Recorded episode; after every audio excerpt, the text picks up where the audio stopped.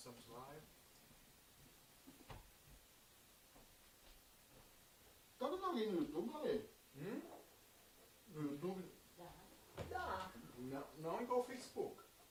Não, o Facebook ainda tá. Mas o Facebook mudou algumas coisas, né? Por isso que a gente tá tendo bem menos observações. O Facebook? Quase que sim. Eu lembro que eles tinham aumentado, eles tinham feito alguma coisa. O número, lembra que o número tinha subido? Por causa disso? Nós somos live sim, cara.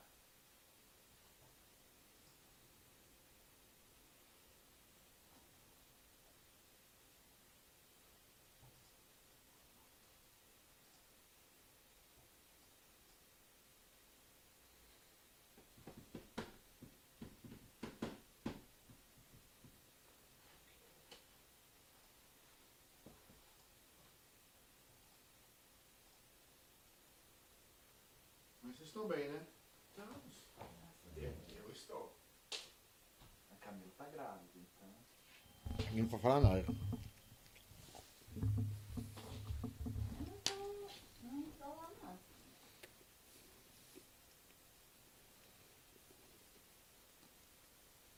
Não, tem certeza? Quando eu vou aqui na página do Facebook, Aparece, não apareceu o Google Live. que ela vai ter o Go Live, tem É, o Go Live. porque é.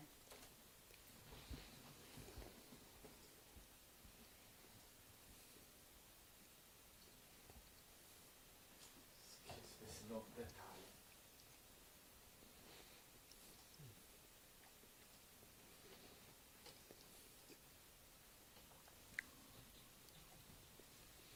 Agora sim.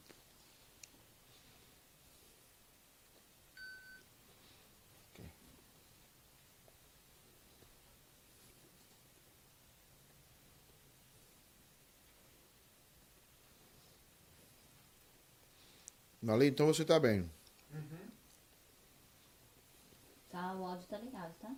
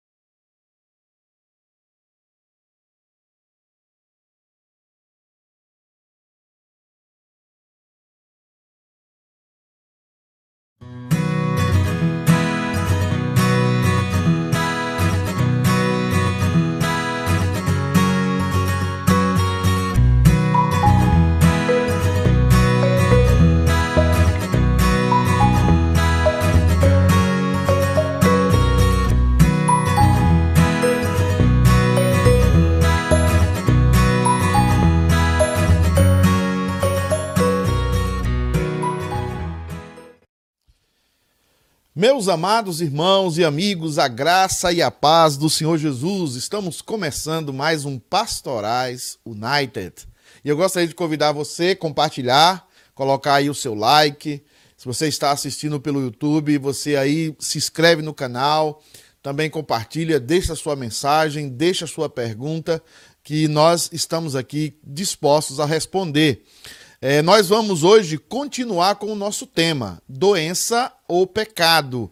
Nós estamos trabalhando aspectos é, das novas doenças psicológicas, doenças recentes, doenças com menos de, de 50 anos aí de descoberta, as intensidades das doenças psicológicas que trouxeram, na verdade, um rebuliço aí no meio da igreja. As pessoas estão doentes ou as pessoas estão pecando? Ah, o pecado faz parte é, dessas doenças, é, leva a essas doenças, ou essas doenças devem ser consideradas é, isoladas, algo que essas pessoas são. É, não são culpadas por elas porque são doenças, então elas não deveriam ser disciplinadas na igreja, não deveriam passar por um, um processo de discipulado ou um processo de disciplina. Então, deixa aí a sua a sua mensagem, deixa aí a sua pergunta, deixa a sua opinião, né? Você já escutou a primeira parte do programa. Hoje nós queremos, se Deus quiser, terminar essa segunda parte, é, fechar essa segunda parte, porque nós queremos trabalhar a carta de Paulo aos Romanos. Nós queremos, a partir do mês de dezembro, trabalhar Romanos com vocês, estudar Romanos com vocês, levantar as questões mais é, complicadas de Romanos e também de Romanos, mas também mais contemporânea. Nós queremos estudar essa carta. Mas hoje nós queremos fechar esse tema né, sobre é doença ou é pecado, ou são os dois, né? Quem sabe há um caminho bíblico aí para identificar que na verdade são os dois que nós estamos tratando aqui nesse momento. Então deixa a sua opinião, deixa o seu boa noite, é, compartilha e vamos fazer esse programa junto. E comigo está, hoje, excepcionalmente, a irmã Fabiana ainda não chegou do trabalho, a irmã Fabiana está muito trabalhólica, né? Tá muito difícil aquela irmã. Né, vamos convertê-la, mas hoje está a Camilinha conosco, né, a, a, apresentadora oficial aí da Unite TV, com sua técnica e sua categoria. Eu tomei emprestado aqui do pastor Leandro, né? E a Camilinha tá aqui com a gente. Camilinha, boa noite. Quem está conosco aí? Alguém já deu boa noite para a gente dar o nosso tradicional boa noite? Boa noite, pastor. Boa noite, amada igreja. E só faltou me chamar de estrelinha também, né? Não, por, por favor, não. Mas tem o pessoal já aqui com a gente, ó. O presbítero Cacheta tá aqui, um abraço. A dona Neide também. Dona Neide, um oh, beijão rapaz, pra senhora. Que benção, né? Don... O Cacheta tá aí já? Cacheta, Cacheta tá ontem tá não foi no culto, nós né, sentimos a falta dele, mas acho que ele não tava na lista a lista de Schindler, né? Na escala, é. A Ritinha e o Beni também estão aqui conosco. Um beijão, Rita, Sejam Beni. A Vivi já compartilhando também, chamando o pessoal que ela conhece para estar tá assistindo. Beijão, Vivi. A Sandroca também tá aqui, minha sogrinha querida. Rapaz, deu tempo. Da outra vez a Sandra não deu tempo entrar, rapaz. né? A Sandra é. não gosta de live de pobre, né? Só gosta de live de gente rica. Eu acho que é o Benjamin que deixa ela bem ocupada lá. Não dá tempo por causa ah, disso. Que benção que a Sandroca tá aí. A Ana Flávia tá aqui conosco também. Ana Flávia, um beijão para você, viu? Tava cantando, tava lá no louvor ontem. Sim, é uma igreja, benção, uma benção é... o louvor ontem. Né? A irmã, a irmã, a esposa do pastor Patrick, que eu, Angélica. A irmã Angélica, né?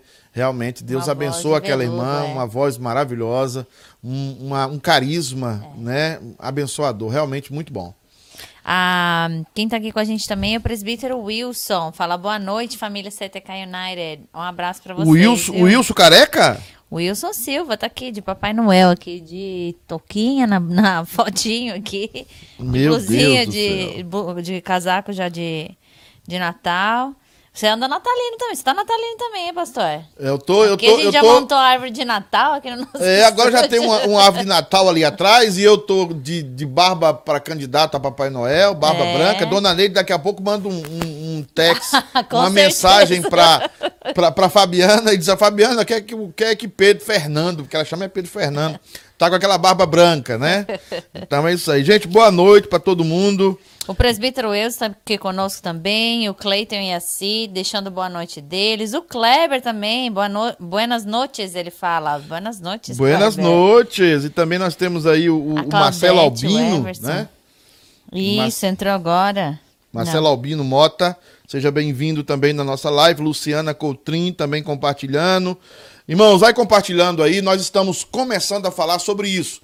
Doenças psicológicas que estão aí, são verdadeiras, não são invenções da cabeça dos médicos, dos profissionais da área. Realmente essas doenças existem, elas estão no nosso meio e nós não podemos é, fazer ou fazer de conta que elas não existem. Mas elas existem, são verdadeiras. A grande discussão aqui é o seguinte: o fato de uma pessoa estar doente de uma dessas doenças que nós é, nombramos a semana passada, o fato que nós estamos né, doentes é, nos isenta do pecado, nós não devemos disciplinar essas pessoas, nós não devemos é, tratar esse pecado como uma transgressão da lei de Deus, mas como uma doença somente. Então nós estamos levantando essa discussão porque hoje, no meio da igreja, a disciplina tem ficado de lado. A disciplina tem se colocado de lado.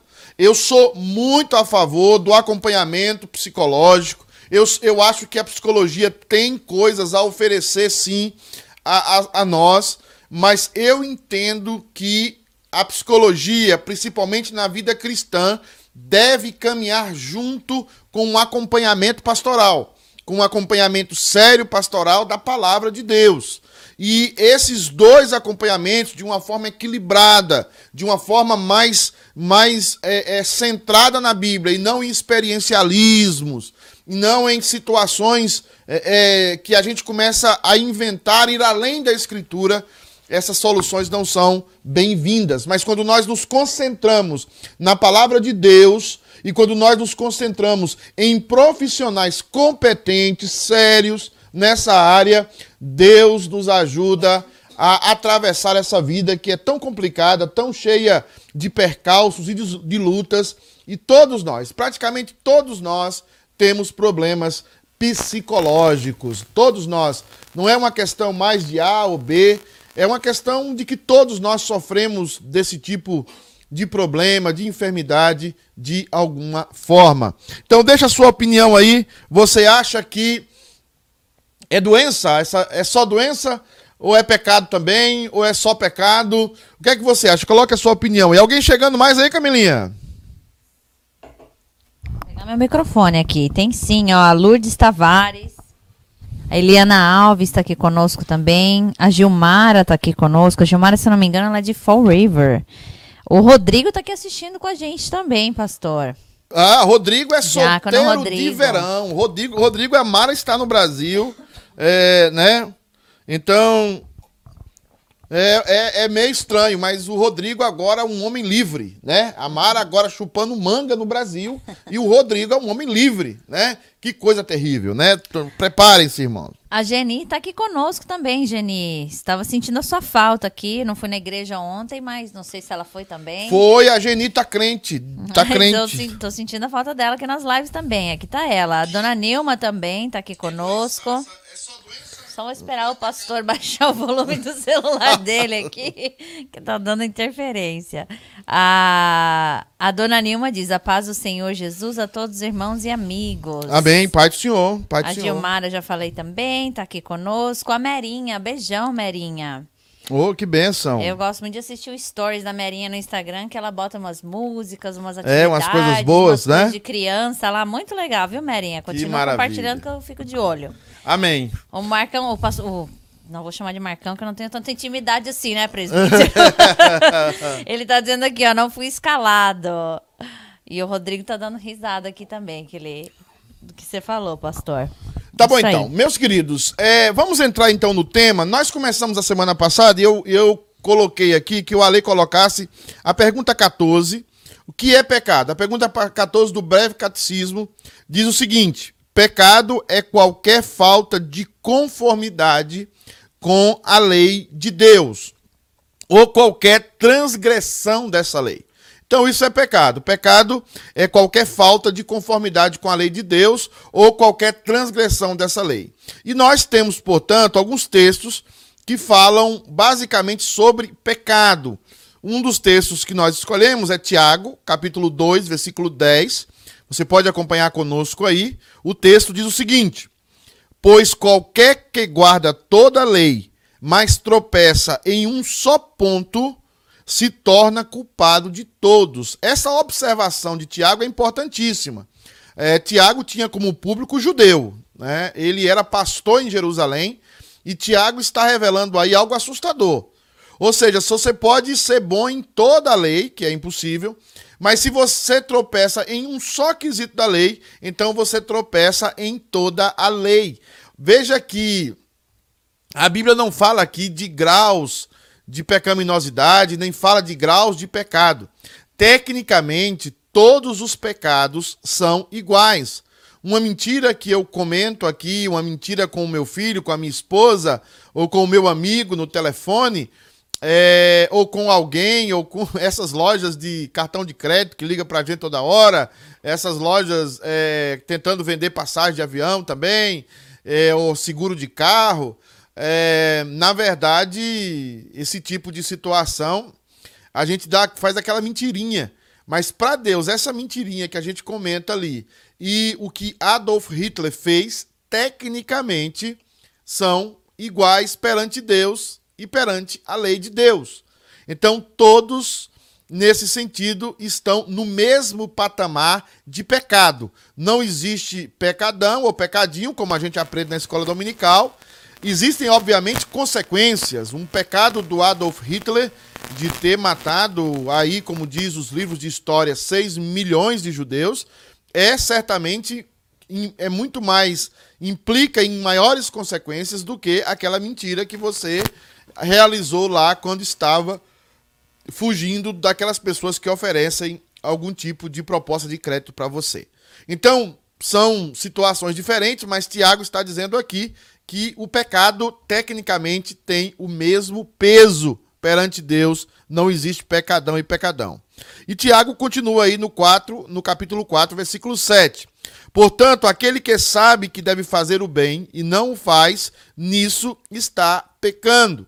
Não basta ter uma intenção de fazer o bem, tem que fazê-lo. E a não fazê-lo, nós também estamos pecando. E tem também aí um texto que nós colocamos de 1 João 3,4, que diz: Todo aquele que pratica o pecado também transgride a lei, porque o pecado é a transgressão da lei.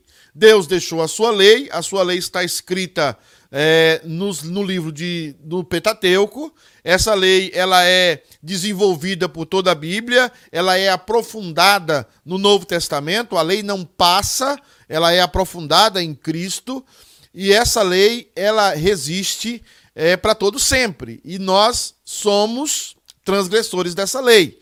Agora, o grande problema hoje aqui é saber em que medida nós somos transgressores dessa lei. Em que medida nós somos considerados pecadores. O que acontece muitas vezes na vida de muitas pessoas, e eu tenho visto isso, eu tenho analisado isso, que a gente não entendeu ainda o quanto nós somos pecadores. O que significa ser pecador? Eu me lembro bem do susto do pessoal aqui quando eu cheguei nos Estados Unidos e eu chamava as pessoas de pecadores miseráveis. Eu, eu notava o susto na cara das pessoas e eu pensava assim comigo: será se eu estou numa igreja presbiteriana? Será se eu estou numa igreja presbiteriana que se estuda a depravação total? Que é isso que nós vamos tratar hoje aqui. É disso que nós vamos falar. Sobre essa doutrina tão esquecida. A doutrina da depravação total. E eu percebia que talvez essa doutrina estava esquecida na mente dos irmãos. Porque quando eu chamo alguém de pecador miserável, eu não estou fazendo nada mais, nada menos do que aquilo que a Bíblia nos chama. Aquilo que o apóstolo Paulo nos chama, aquilo que toda a escritura de Gênesis e Apocalipse chama a cada um de nós, sem exceção. Nós somos pecadores miseráveis.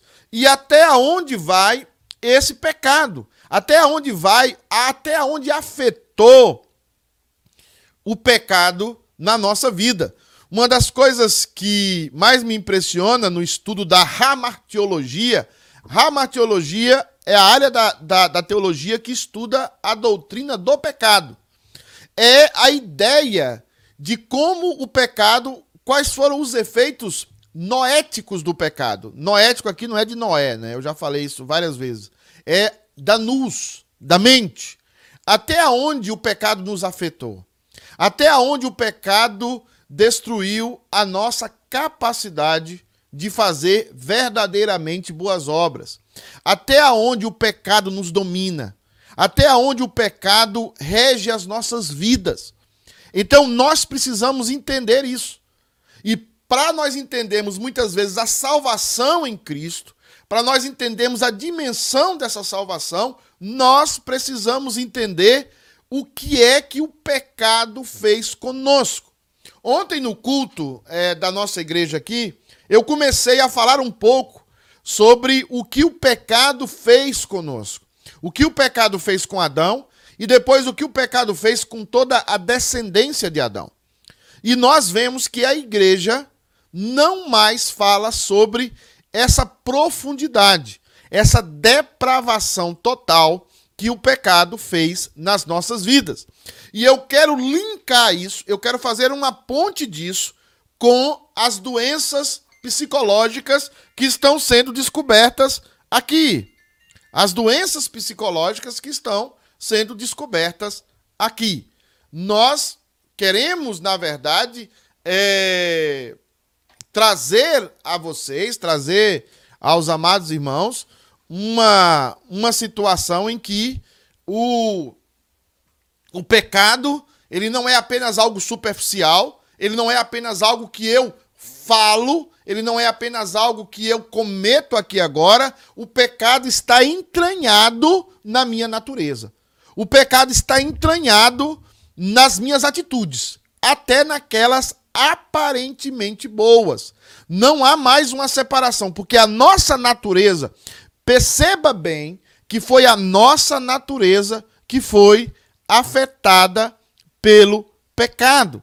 Foi a nossa natureza que foi afetada pelo pecado. Então, tudo procede dessa natureza. Todas as nossas ações, reações procedem dessa natureza. E essa natureza ela é aquela que está entranhável nas nossas atitudes e na nossa maneira de ser. A isso a teologia chama queda. Nós caímos, nós caímos. Mas o mundo tem uma visão diferente. E talvez seja essa visão que muitos pastores, muitos líderes de igrejas neopentecostais, de igrejas contemporâneas, têm colocado na sua cabeça. Veja bem, existe um filósofo inglês do século 17 chamado John Locke. John Locke diz o seguinte: ele, ele, ele viveu entre 1632 e 1704. John Locke diz o seguinte: o homem é como uma, uma lousa em branco, como, como um quadro branco. Né? O homem não possui nem bem nem mal. E à medida com que ele vai crescendo, ele vai sendo educado para ser bem e para ser mal. Isso é um, um, um conceito, um preceito de John Locke. Ou seja, todo mundo nasce inocente. Todo mundo nasce sem pecado algum, sem malignidade alguma. E é ao crescer que nós nos tornamos maus. Essa é a ideia desse pensador. Incrivelmente, eu vejo que essa ideia está presente dentro da igreja. Ou está presente naqueles irmãos que escutam outros irmãos, né, que não fizeram basicamente exegese dos textos bíblicos, para entender que a pecaminosidade humana não admite que eu faça tal afirmação que o grau de depravação total que a Bíblia fala que nós estamos depois que caímos em Adão, não permite, por exemplo, que eu olhe para o meu filho de um ano, de poucos meses de nascido, e diga: é uma lousa em branco. Nós vamos escrever aqui coisas boas e nós vamos escrever aqui coisas ruins, de acordo ao crescimento dele. Então, nós vemos isso dentro da sociedade. Meus queridos, é, isso é muito presente hoje nas nossas vidas. Nós achamos que os nossos filhos, e, e eu vejo isso quando eu vejo uma professora, professora, uma pedagoga, dizer que a solução do Brasil, por exemplo, a solução dos Estados Unidos é a escola. A solução é o ensino. Não, o ensino não é a solução de nada. Os homens que causaram as maiores atrocidades no mundo eram homens estudados. Eram homens que cursaram as melhores universidades, que tinham os melhores conhecimentos, que leram os melhores livros. Mas eles não, não, não pegaram esse conhecimento ou esses livros e fizeram o que deveriam fazer e foram responsáveis, responsáveis por milhões de mortes. Então, a solução do mundo não é a escola. A escola é uma consequência, a escola é bom, mas não é a solução. Uma boa escola é sempre bem-vinda, mas a solução não é isso. Nós achamos que os nossos filhos é uma, um, um quadro em branco, aonde nós vamos desenhar coisas nesse quadro e, e a criança vai nascer e vai se tornar alguém boa. Não é assim. Outro pensador bem conhecido aí da galera é Jean-Jacques Rousseau. Jean-Jacques Rousseau, ele vem é, é, depois de John Locke e ele diz o seguinte: o, o homem nasce bom, mas quem corrompe ele é a sociedade. Já imaginou isso? O homem nasce bom, mas quem corrompe ele é a sociedade. Então, quer dizer, o cara que nasceu lá na favela, que não pode dizer mais favela, agora é comunidade, ele tem que ser traficante? Não necessariamente.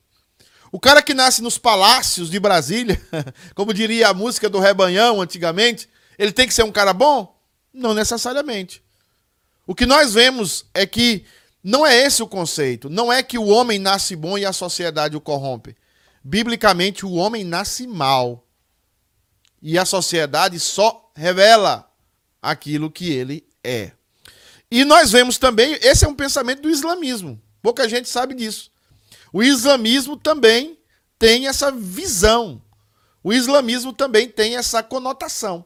O que é que o islamismo diz? Que nós nascemos inocentes e depois nós vamos sendo corrompidos.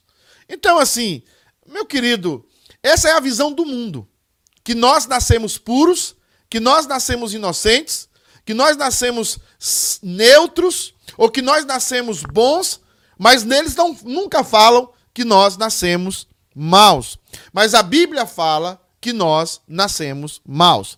Alguém tem alguém com a gente ainda aí, Camilinha, ou não? Tem sim, pastor. Tem pessoal deixando já a opinião deles aqui, ó. O presbítero Pedro da Silva está aqui conosco também. É... Presbítero do, do, Evers, do Ederson. É, ele tá, marca presença aqui conosco. O Marcelo Albino Mota, ele diz o, o seguinte, ó, pastor. Essa doença é o cumprimento da profecia do Senhor Jesus sobre o fim dos tempos. Também, eu concordo com o Marcelo Albino aí. Ele tá, ele tá, ele tá falando algo coerente, sim. Tá? As doenças psicológicas, elas só revelam a pecaminosidade do coração do homem. O que eu quero fazer você entender aqui, e que eu vejo que nos comentários anteriores estava muito presente, é que a gente pensa que a gente é pecador porque a gente está pecando agora. Ou seja, eu nasço bonzinho, eu nasço numa, como se fosse uma tábula é, limpa, como se fosse uma lousa que ninguém escreveu, e eu me torno pecador a partir do momento que eu peco. Isso não é bíblico. Isso não é bíblico. Eu vejo isso nos comentários da semana passada tão claramente. Ou seja, a partir do pecado que eu faço é que eu me torno pecador? Não, querido, não é isso. É por isso que o nascimento de Jesus foi diferente de todos os outros nascimentos. Jesus não foi concebido da maneira como eu e você fomos concebidos. Nós fomos concebidos de uma forma em que nós tomamos a herança de Adão. Nós fomos concebidos de modo em que nós somos herdeiros do pecado de Adão. Agora, Jesus Cristo não foi concebido dessa forma. E existe um motivo porque ele não foi concebido pelo Espírito Santo no ventre de Maria dessa forma, para que ele não herdasse o pecado, a herança do pecado original de Adão. Então nós não somos pecadores porque nós pecamos. Nós pecamos porque somos pecadores. Não é pecar e depois ser pecador. Não, é pecar porque já somos pecadores. A criança no ventre da mãe, ela já é pecadora. A criança, no momento da sua concepção, ela já é pecadora. Senão, todo o sacrifício de Cristo tem que ser anulado. E é por aí que os liberais entram. É por aí que pastores, coaches, pastores que querem agradar a sua multidão entra. Não, você pode, você vai, você é guerreira. Eu, eu tô cansado dessas coisas. Minha esposa tá até me policiando, talvez me dando umas injeção grande para eu ficar mais calmo. Mas quando eu vejo crente, eu já falei isso aqui, mas os irmãos, como não me escutam ou quer fazer raiva comigo, não tem importância, tá? Não tem importância. A pessoa consegue alguma coisa, crente da igreja vai lá e coloca assim: você mereceu, você merece, né? Cê, esses dias eu fui com a Fabiana para Cancún, uma amiga minha botou lá: você merece, Pastor Pedro. Eu falei: mereço o quê, gente? O quê? Nós temos que dar glória a quem é devido à glória. Quando eu consigo uma coisa boa, quando eu consigo uma casa, quando eu consigo uma viagem boa, quando eu consigo é, que, a, que, a, minha esposa esteja grávida, né, Lê? Quando eu consigo tudo isso, não foi, não foi uma obra minha. Foi a graça de Deus. E essa é uma oportunidade de dar glória a Deus. Mas o que é que a gente faz na internet? Você mereceu. Você é guerreira. Valeu. Eu vi isso no caso da Mara. A Mara, Deus deu a Mara o grincar. Guerreira, mereceu. Não, o que é que Mara merece, gente? Mara é pecador. Eu falo da Mara porque é minha amiga, eu gosto da Mara, eu posso falar o que eu quiser. Então, é, a, a Mara mereceu nada. A Mara não mereceu. Não mereceu. Tá? Ela não mereceu. É graça de Deus na vida dela. E nós temos que dar glória a Deus, nós temos que dar graça a Deus. Essa é a concepção que nós temos de pecado, porque nós achamos que nós, seres humanos, podemos fazer alguma coisa boa sem a atuação e a interferência do Espírito Santo de Deus. Se Deus não agir na minha vida, eu não faço nada bom. É por isso que eu chego domingo no culto público e adoro a Deus. É por isso que eu chego no culto público e glorifico a Deus e não glorifico a mim e não glorifico a pessoas. É por isso que na igreja presbiteriana, na igreja reformada, não tem o culto a pessoas, não tem a veneração a pessoas, não tem a veneração a, a, a qualquer tipo de, de pessoa. Né? Ah, é, conseguiu. Nós, nós não canonizamos ninguém na igreja presbiteriana. Toda honra e toda glória é para o Senhor Jesus. Toda honra e toda glória é para Deus, porque nós somos todos pecadores. Quem está aí falando, Camilinha? Pastor, quero dar um, um alô pro Alexandre Ferreira Ruda, que assiste a gente lá do YouTube. Tá sempre batendo cartão lá, ele assiste. Viu? Um abraço para você. Ele, fala, ele é lá de Santos, São Paulo. Que beleza, que benção. Santos é uma cidade maravilhosa. É, e a Vivi tá me falando aqui, pastor, que o Marcelo Albino Mota é primo dele, dela, é irmão do Marcos Mota. Que vai ah, é irmão do Marquinhos, é, né? Marquinhos é uma bênção. Que bênção. E o Marcos tá aqui assistindo com a gente também. Tá aqui, que ó. Graça e paz, irmãos, ele diz. E a sua excelentíssima vossa esposa poderosa, como você mesmo falou, tá aqui, ó. Cheguei, meu pecador favorito. tá falando aqui. A tia Cris também tá aqui com a gente, ó. Ela falou olá dela. E a minha tia também tá aqui, a tia Leninha e o tio Jaiminho. Um beijão pra vocês, viu? Que bênção. Todos aí, um abraço né, a todos que estão nos acompanhando e nos assistindo hoje. Então, irmãos, vamos entender aqui o conceito. Então, nós temos doenças, essas doenças acontecem na nossa vida. A minha pergunta para você é simples: por que, que existem doenças? Essa é a pergunta. Por que, que existem doenças? Vamos tirar um pouco as doenças psicológicas e colocar as doenças físicas. Por que, que existem doenças físicas? Por que, que existem enfermidades? Eu não sei se nós já falamos aqui, mas já foi anunciado que a Camilinha está grávida? Já foi soltado os fogos? Não, pastor, essa a gente A Camilinha, um... gente, está grávida, tá? Vamos aí Estamos botar grávidas. os likes aí. Camilinha tá grávida. E a Camilinha, de vez em quando, você não percebe, mas ela tem que sentar. Porque o que é que Deus falou? A, a, o, a, a coisa mais linda é, é a gravidez de uma mulher, o nascimento de uma criança. Mas ela vai ter que fazer isso com dores. É claro que a misericórdia de Deus é tão grande que Deus deu inteligência, sabedoria aos médicos para mitigar essas dores. Mas dizem os profissionais mais qualificados que o parto deve ser normal, deve se buscar que seja normal. Mas Camilinha disse que foi um, não sei se ela vai escolher entre a, a, a como é o nome daquela daquela é, a hack, não, é a hack, né? Ah, não sei. Na, a, aquela anestesia que se dá, né?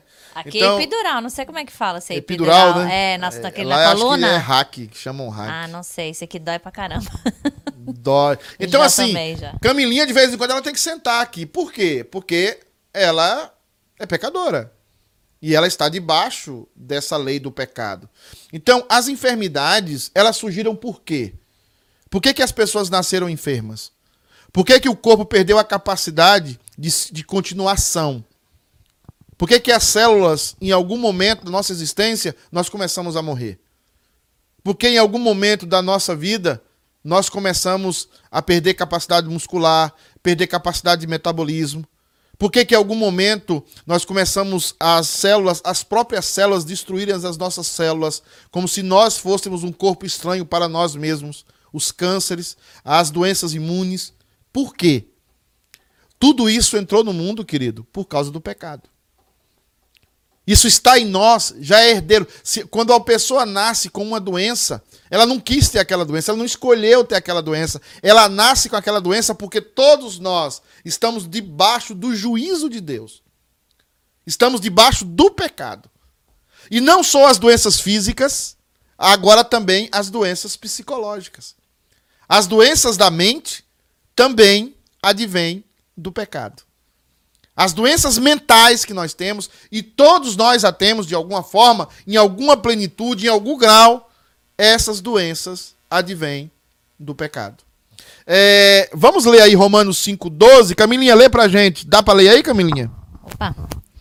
Portanto, assim como por um só homem entrou o pecado no mundo, e pelo pecado a morte, assim também a morte passou a todos os homens, porque todos pecaram. O que é a morte?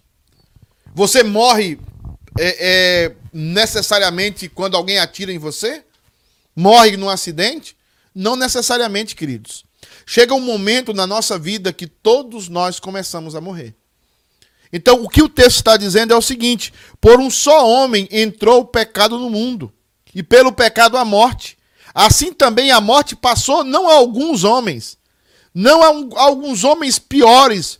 A morte não passou só para Hitler, não passou só para alguns ou outros. A morte passou a todos os homens.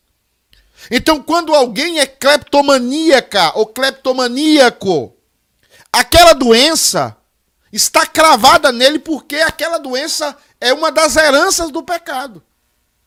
E aquela doença fere o comportamento dele. Ainda que ele tem que ser observado, tem que ser cuidado, tem que ser encaminhado, ele precisa ser disciplinado.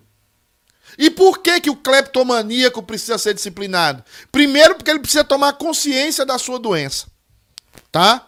Segundo, que ele precisa tomar consciência que aquilo é errado. Que aquilo afeta as pessoas, machuca o outro. Ele precisa tomar consciência nisso. E ele precisa ser acompanhado o resto da vida, muitas vezes, para que aquela doença não cresça, não piore, não torne algo se descontrolado. Entendeu? Ele precisa ser cuidado. Então, ele precisa ser disciplinado. Porque disciplina não é somente um ato, irmãos, de envergonhar o outro. Disciplina é principalmente um cuidado. Disciplina na igreja devia ser um cuidado. Ser disciplinado devia ser uma grande bênção. Porque a Bíblia fala em Hebreus capítulo 12 que Deus corrige a todo a quem ama. Que Deus açoita a todo aquele que toma como filho. Se nós estamos sem disciplina, é porque nós somos bastardos. E os bastardos não são discipulados, não são disciplinados por Deus, nem são discipulados.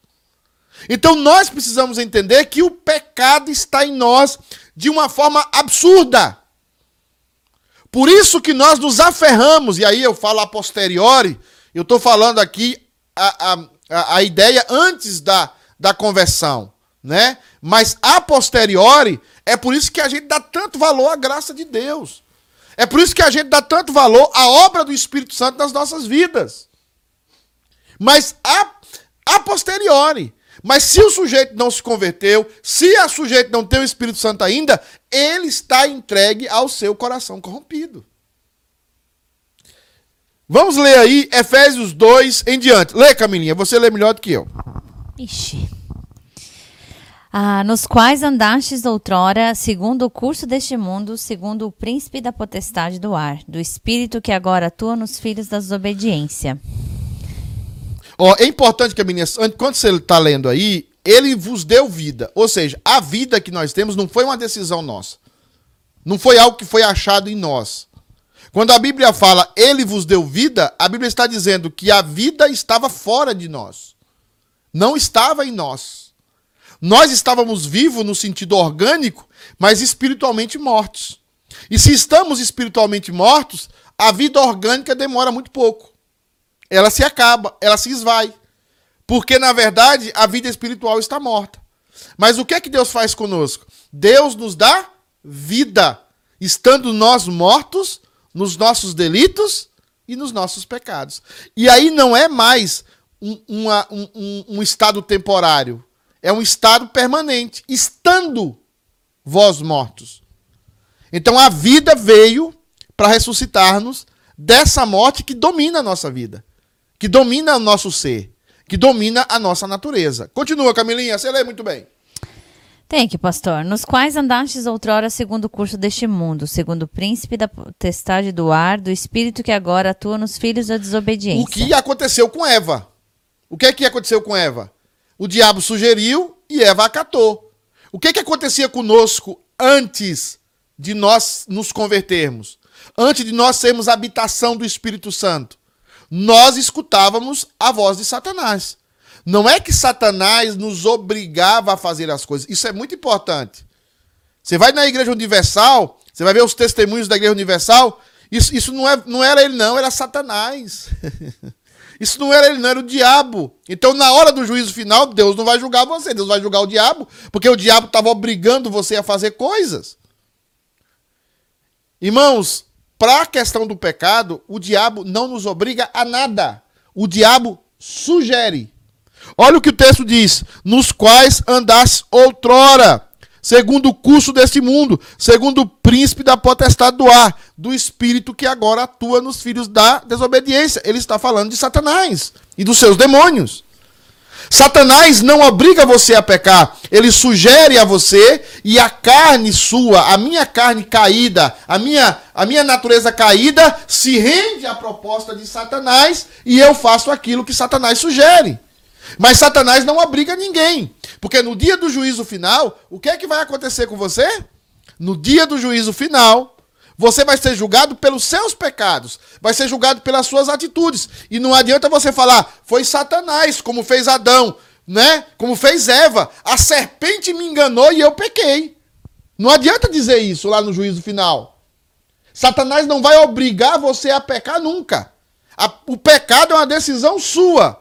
Mas se você não está em Cristo, o pecado é uma compulsividade sua que você não pode evitar. Porque você já nasce em pecado desde Adão. Porque o pecado entrou em Adão, mas ele passou a todos os homens.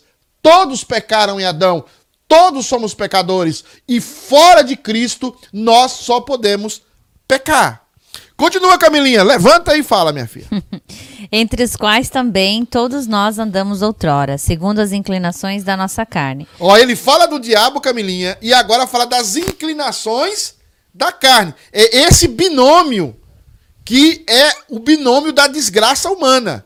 A sugestão de Satanás e a nossa inclinação na carne. O que é que Deus faz conosco? Deus nos dá uma nova natureza em Cristo que se torna um coração novo, um coração sensível à sua voz e coloca também a sua palavra. Então, esse novo coração que o Espírito Santo coloca em nós e nós somos a habitação do Espírito Santo, agora é alimentado pela palavra de Deus. A mesma palavra que foi rejeitada por Eva e por Adão lá no jardim do Éden, agora nós que estamos em Cristo, nós acatamos essa palavra.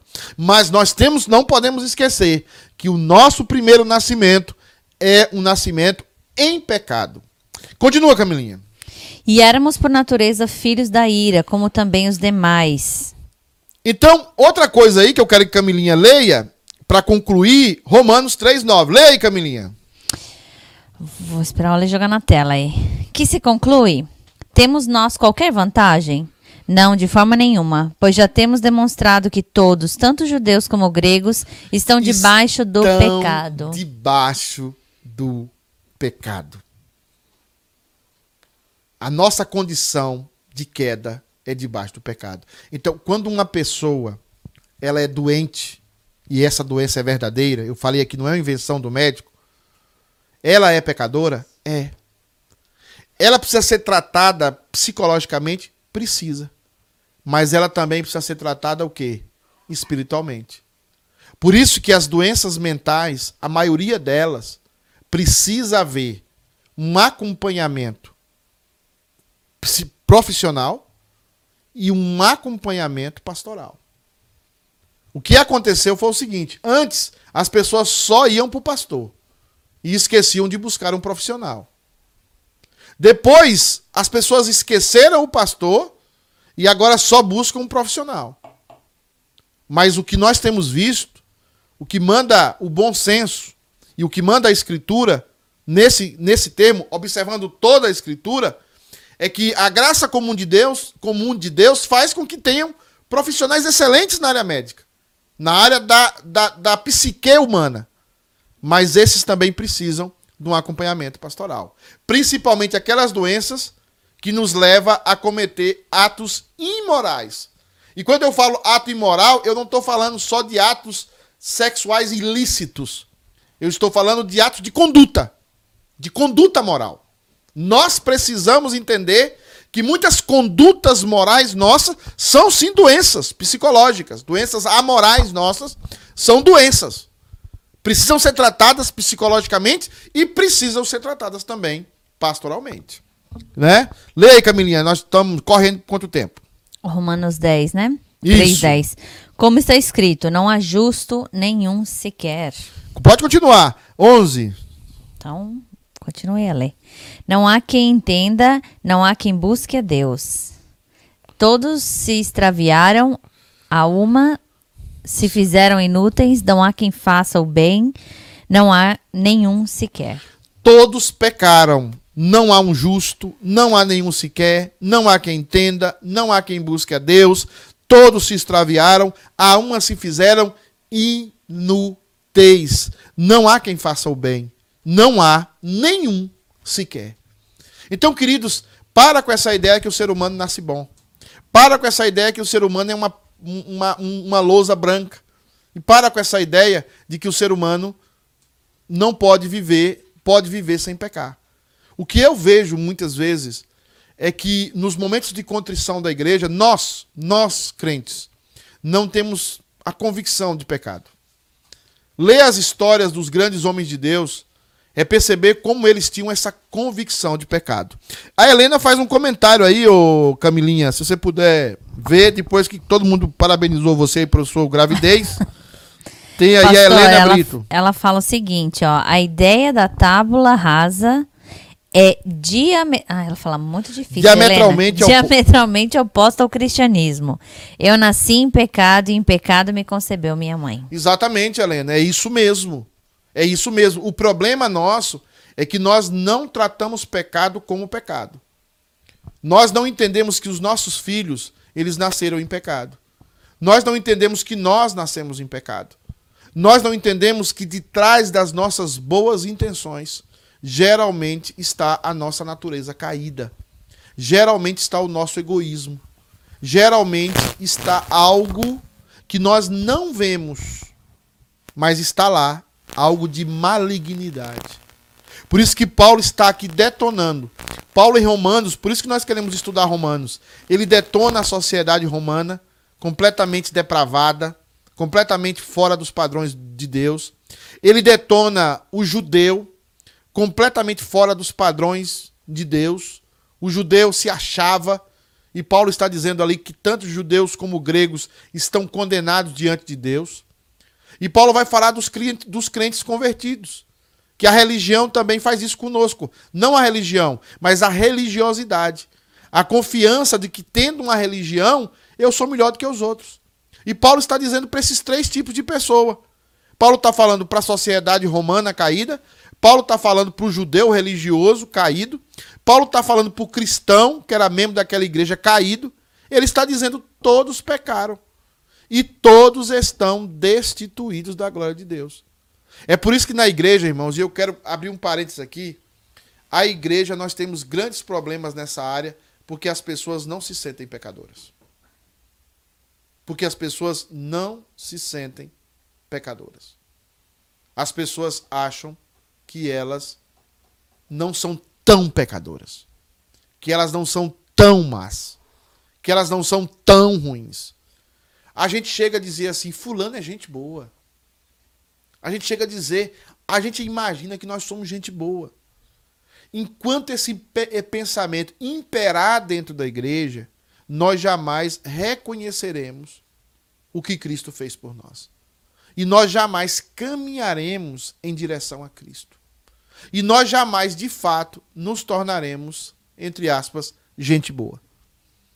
Porque a gente não tem consciência dos nossos pecados. A gente não tem consciência o quanto a gente é ruim. Davi chega a dizer: sonda-me. Sonda-me, Senhor. E vê se há em mim algum caminho mau e guia-me pelo caminho eterno. Camilinha, alguém falou mais alguma coisa aí? Parece que não, né? A Antônia deixou boa noite dela aqui, pastor. E o Fábio, meu irmão, deixa, é, ele comenta o seguinte: ó, aprendemos na última escola dominical. Não puedo não pecar. Não puedo não pecar. É a expressão que eu vou entrar agora de Agostinho de Hipona. Uma das conclusões que a gente toma aqui é o seguinte: em primeiro lugar, nós estamos em uma condição que não podemos deixar de pecar. Eu sei que isso vai pegar muito arminiano que está assistindo aí de calça curta. Quando você dá uma água para uma outra pessoa, por causa do seu estado, você está pecando. Você busca lá no seu coração, gente, eu estou fazendo isso com uma sinceridade tão grande. Mas se você for examinar o seu coração, você está pecando. Você coloca uma roupa, né? E você, principalmente as mulheres, e ela fala assim: gente, eu coloquei essa roupa aqui para ficar bonita. Mas se você examinar bem lá, mais profundo da sua alma, você verá que você estava pecando. Você para para ajudar alguém que está com um carro enguiçado na estrada. Alguém que está precisando de ajuda. Você para, ajuda aquela pessoa, troca o pneu, ou, ou reboca aquela pessoa, leva aquela pessoa, coloca num, num hotel, paga até a diária do hotel, e você pensa: que ação boa eu fiz. Se você examinar, se o Espírito Santo examinar a sua alma, você verá que você está pecando. Essa é a agonia que Paulo demonstra em Romanos.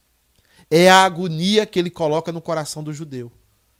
A agonia de alguém que precisa de Jesus. Que sabe que por mais que ele faça coisas boas, aparentemente boas, quando examina lá no profundo, quando examina lá na alma, lá na, na, no coração, sabe que você aparentemente estava fazendo algo bom, mas você estava pecando. Por isso que Agostinho de Hipona, não sei se o, o, o, o, o, Ale conseguiu colocar aí, parece que não, mas Agostinho de Hipona diz o seguinte: Podemos dizer que antes da queda o homem era capaz de não pecar. Agostinho de Hipona falando. O homem era capaz de não pecar. Após a queda é não ser capaz de não pecar. não posso não pecar. Não posso não pecar. Eu não posso não pecar. Quando você descobre isso, querido, e isso é doloroso, para onde você vai? Ou você vai como Judas e se suicida? Ou você vai para algum lugar e põe alguma corda no seu pescoço, mesmo que seja lentamente, né? Não precisa ser tão rápido. Ou você vai para Jesus. Ou você vai para Cristo. Pessoas por isso que tem muita gente na igreja, gente, gente aparentemente boa, e eu sou pastor há 20 anos, eu sei o que eu estou falando, que nunca vai se converter. Porque ela nunca teve uma experiência onde ela diz assim: eu sou pecador. Eu sou pecadora. Ela não tem essa experiência. Ela não teve essa experiência. Tem pastor que não teve. Líder, presbítero que não teve. Uma pessoa dessa, você pode falar o que quiser com ela. Você pode exortar ela de todo jeito, ela vai aceitar a exortação. Vai pedir perdão, vai reconhecer os seus erros. Porque ela partiu pelo começo. Ela não entrou pela janela, ela entrou pela porta. E qual é a porta? Eu sou pecador, eu não posso ser salvo pelas minhas boas obras, eu preciso de um redentor. E esse redentor é Jesus Cristo. E ela se atira aos pés de Jesus desesperadamente, agonicamente. Agora, por que muitas pessoas estão na igreja? Estão na igrejas por amizade? Estão na igreja porque encontraram um amigo? Porque gostam do pastor? O pastor é gente boa, é bonachão. O pastor me abraça depois. Eu, eu vi uma vez um irmão dando testemunho. Eu estou aqui na igreja porque o pastor me abraça depois do culto. As minhas amigas estão aqui. Por que, que muita gente fica louco agora com a United? Porque tinha o seu nichozinho lá em Cambridge, lá em East Boston. O seu nicho. A igreja era um clubinho social para nos vermos, nos encontrarmos e nos beijarmos e nos abraçarmos. E não entendia que igreja é missão. É buscar o perdido, é a inconveniência. Eu fico observando esse grupo de gente. Se nós, se houvesse 3 mil convertidos, como foi na igreja de Jerusalém, Pedro pregou e 3 mil almas se converteram. Como é que vai acontecer com essas 3 mil almas? O que, é que vai acontecer? Vai ficar o grupinho ali? Todo mundo. E quando a. E, e ainda assim, nós somos dados a grupinhos. O que é que Deus mandou para a igreja de Jerusalém? Deus mandou perseguição.